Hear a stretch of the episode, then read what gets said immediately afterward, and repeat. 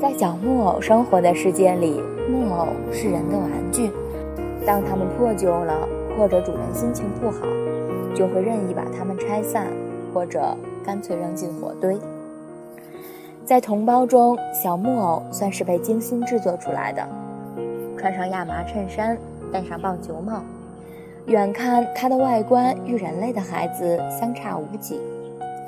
得天独厚的条件带来野心，他开始努力学习人的一举一动，想要变成真正的人。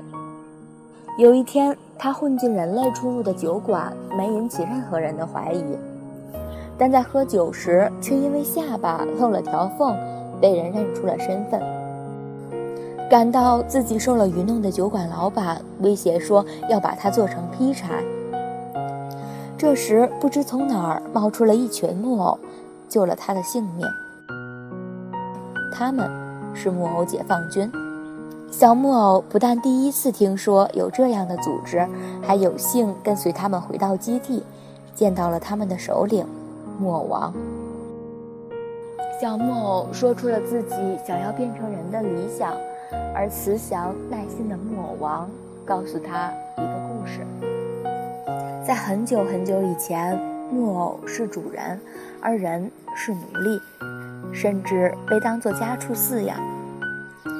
有一个人类的小男孩受够了贫困的生活，在街头流浪中，他学会了模仿木偶僵硬的关节动作和咔咔的说话声，给自己装上塑料头发，穿上夸张鲜艳的服装，他就能冒充一具木偶，有时候还相当成功。但某一天，他被一个眼神锐利的木偶识破，恼怒于他身为卑贱人类却敢擅闯高尚社区。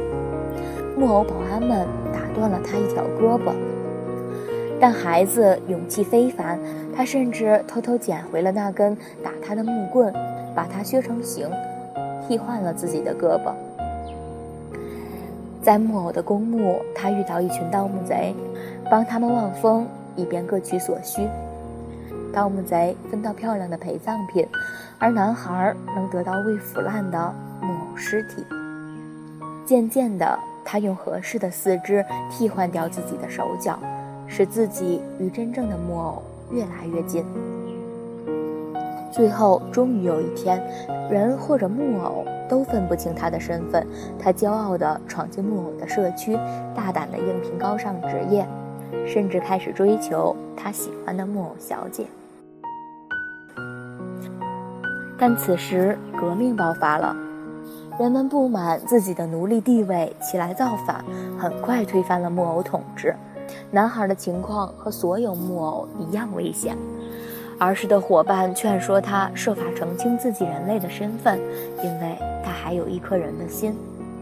如果说明情况，接受检查，还可以得到接纳。但男孩拒绝了。我是一个木偶。他骄傲地宣称，并且率领那些有反抗精神的木偶躲藏起来，号召幸存者们起来反抗人类，恢复昔日荣光。故事说到这里，小木偶已经猜到了，故事的主人公就是木偶王。即使对最亲密的同志，木偶王有一颗人类的心，也始终是个秘密，也是他一直以来的痛苦根源。他的骄傲不容木偶们知道，他不过是个血统不纯的异类，而他的心，那始终维系着他和过去联系的东西，他不知如何处理才好。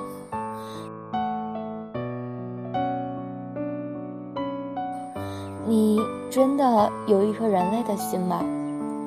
小木偶提问的声音有些颤抖。木偶王宽容地笑了笑，他打开胸前的盖板，等待小木偶伸手过来。你可以摸一下。在等待的过程中，他喃喃自语：“也许我找到了处理它的办法。”木偶王说完故事的第二天，小木偶离开了木偶解放军的驻地。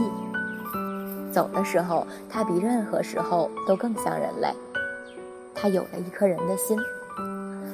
小木偶流连于酒馆，等待有人识破他。